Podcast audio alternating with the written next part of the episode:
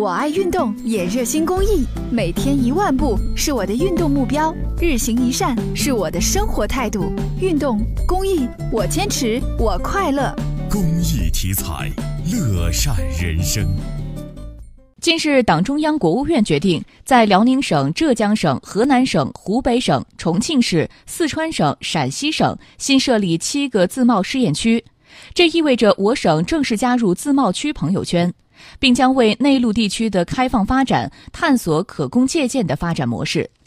新设的七个自贸试验区将继续依托现有经国务院批准的新区园区，紧扣制度创新这一核心，进一步对接高标准国际经贸规则，在更广领域、更大范围形成各具特色、各有侧重的试点格局，推动全面深化改革扩大发展。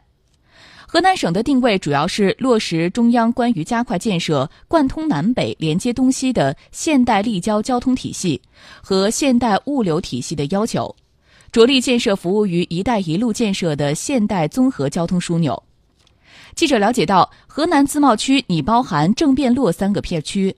自贸区是新时期我国进一步扩大开放的重要载体，拥有先行先试、制度创新等推动跨越式发展的有利条件。设立河南自贸区对我国推动内陆地区开放具有重要意义。我省将探索内陆地区开放新模式，拓展开放广度，提升开放高度，拓展开放深度。同时，也将引领我省经济快速发展，推动中原引领区域经济发展。继珠三角、长三角、京津冀之后，形成新的增长极。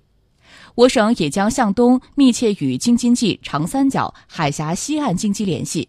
向西密切与关中天水经济区和成渝经济区的经济联系，